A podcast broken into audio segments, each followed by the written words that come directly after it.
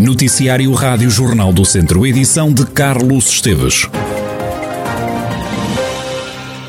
Começamos pelo ponto de situação da pandemia. Na região de Viseu mantêm-se internadas 15 pessoas no centro hospitalar Tondela Viseu. Houve duas altas, mas entraram dois novos doentes. Todos os internamentos são em enfermaria. Há, entretanto, registro de novos casos em toda a região. Há três novos infectados em Carregal do Sal. Nelas têm duas novas infecções. Também São João da Pesqueira e Tabuaço têm dois novos casos cada.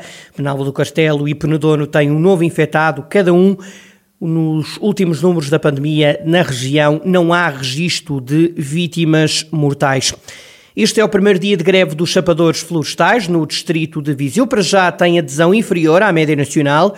O coordenador nacional do Sindicato da Proteção Civil, Alexandre Carvalho, fala em pressões sobre estes profissionais. A nível nacional é, ronda os 85% a 90%. No distrito de Viseu ronda os 50%. Ainda temos muitas equipas que são intimidadas a não aderir à greve e são coagidas a isso, mas isso é uma, uma questão que o sindicato vai resolver junto das entidades e junto das uh, autoridades competentes. Uh, as nossas expectativas foram todas superadas. Eh, nós eh, partimos com eh, poucas expectativas derivado ao abandono que o setor tinha ao longo de 22 anos e conseguimos superar todas as expectativas, conseguimos ultrapassar todos, todos os limites que, que, podíamos desejar para isso.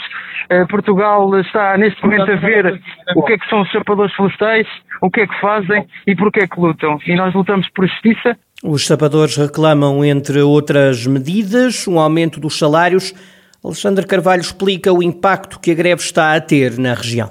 Falta de equipas eh, a fazer o trabalho de civicultura preventiva, eh, sobretudo esta parte, civicultura preventiva e, alguns, e algumas vigilâncias, algumas, algumas áreas de, de, de vigilância na parte da floresta.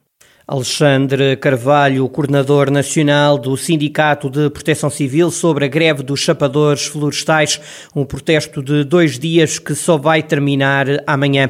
Hoje, seis conselhos do distrito estão em risco máximo de incêndio. São eles Armamar, Taboaço, São João da Pesqueira, Penedono, Sernancelho e Moimenta da Beira. O período crítico de incêndios durará até final de setembro e até lá é proibido fazer queimadas extensivas ou queima de amontoados sem autorização, usar fogareiros ou grelhadores em todo o espaço rural e fumar ou fazer qualquer tipo de lume nos espaços florestais. É ainda proibido lançar balões de mecha acesa ou foguetes ou ainda é proibido fazer trabalhos na floresta que possam originar faíscas. Está a diminuir o número de mortos nas estradas da região. Os dados da Autoridade Nacional de Segurança Rodoviária revelam que nos primeiros cinco meses do ano se registaram quatro vítimas mortais, menos duas do que no ano passado.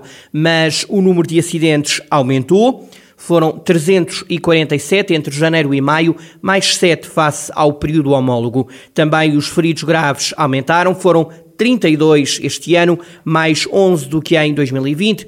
Os feridos ligeiros também aumentaram, passaram de 416 para 403 no ano passado.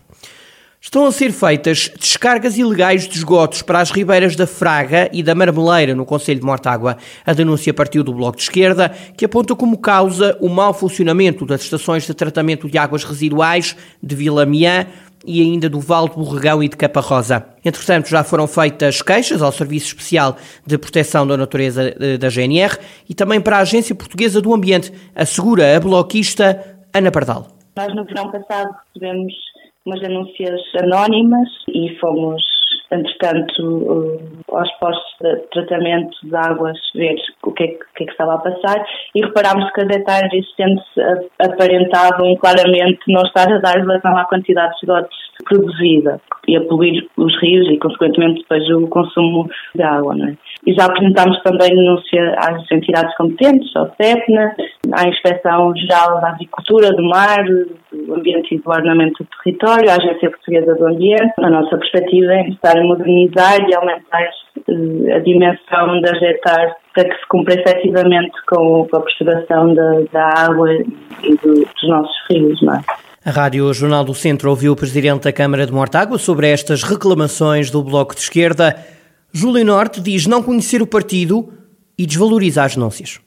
Relativamente a Vila Mian, só dizer que a Câmara que investiu cerca de 250 mil euros, entrou agora em funcionamento, essa pessoa deve conhecer tão bem a realidade morta-doença que comete erros dessa natureza. Não lhe reconheço qualquer tipo de autoridade moral ou de competência, seja lá o que for, para pôr em causa. Portanto, não sei se é por ciclos eleitorais, mas eu já lá venho, não, não sei quem é a pessoa, mas também o que eu acho interessante é o seguinte: as pessoas têm que ser frontais. E se, na realidade, essa cidadã, se sabe o que é que quer dizer a palavra cidadania, vinha à Câmara ou dirigia-se aos serviços da Câmara e se notasse alguma irregularidade, era isso que se ia fazer. Não é o Facebook, são essas histórias todas, porque isso não resolve problemas, e principalmente para o Presidente da Câmara de Mortágua, é para o lado que ele dorme melhor. Possivelmente aqui em Mortágua ninguém sabe quem é essa personagem, eu pelo menos não sei, nunca me foi apresentado e também nunca recebi nos serviços da Câmara tal criatura. Júlio Norte, Presidente da Câmara de Mortágua e a resposta às queixas do Bloco de Esquerda sobre descargas ilegais nas ribeiras da Fraga e da Marmeleira. António Vilarigues substitui Sara Bugarim, como candidato da CDU à Câmara de Mangualde. A Conselhia Comunista refere que Sara Bugarim alegou razões pessoais para abdicar de ser cabeça de lista à autarquia pela CDU.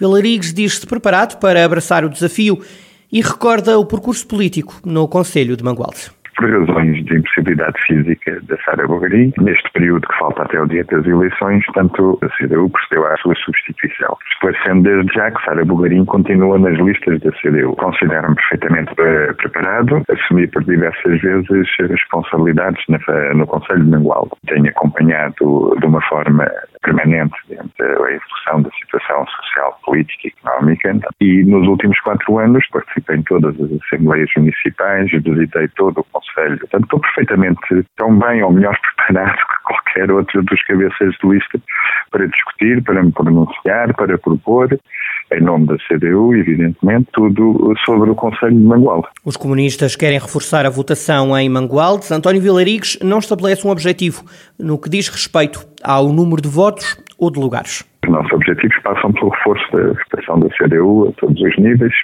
tanto seja a nível da Assembleia Municipal, onde temos um eleito, que pretendemos reforçar, seja a nível da Câmara, seja a nível das freguesias.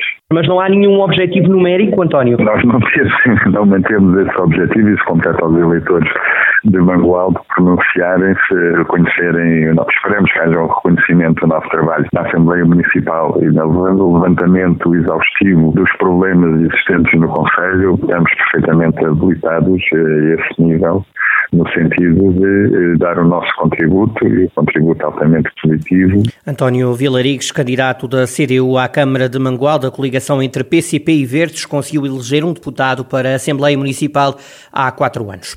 Foi descoberta uma peça de cerâmica que permite situar no tempo as ruínas romanas do Patarinho, em Santa Combadão. As ruínas remontam aos séculos I e III depois de Cristo e podem corresponder a um antigo porto. É o que adianta o arqueólogo Pedro Matos, que coordena uma equipa de investigadores da Universidade de Coimbra que está a fazer escavações no local.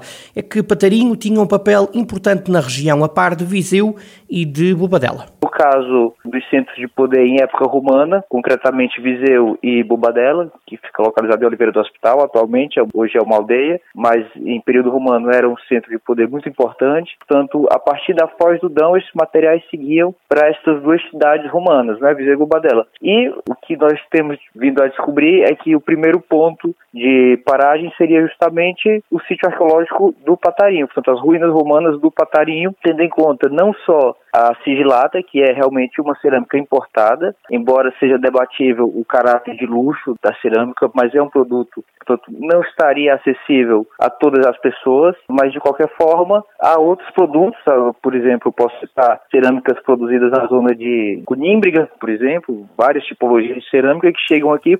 Agostinho Marques, eh, vice-presidente da Câmara de Santa Combadão, destaca a importância das descobertas que estão agora a ser feitas no Conselho parece confirmar, desde os achados que temos tido, aquilo que tem sido encontrado, tudo, tudo confirma que de facto seria um, um sítio com um, um, posicionamento estratégico que permitiria depois a distribuição do, por, por, toda a, a, região. E esta última descoberta permite-nos ainda perceber que o seu auge, tanto a sua ocupação aconteceu precisamente no auge do, do Império Romano, paralela precisamente à cidade de, de que uma vez mais revela a importância do, do, do local.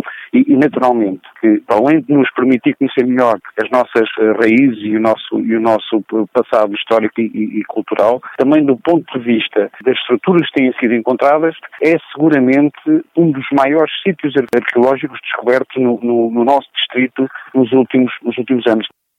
Agostinho Marques, vice-presidente da Câmara Municipal de Santa Combadão, satisfeito com os resultados dos trabalhos que estão a ser feitos no Centro Arqueológico do Patarinho, em Cagido.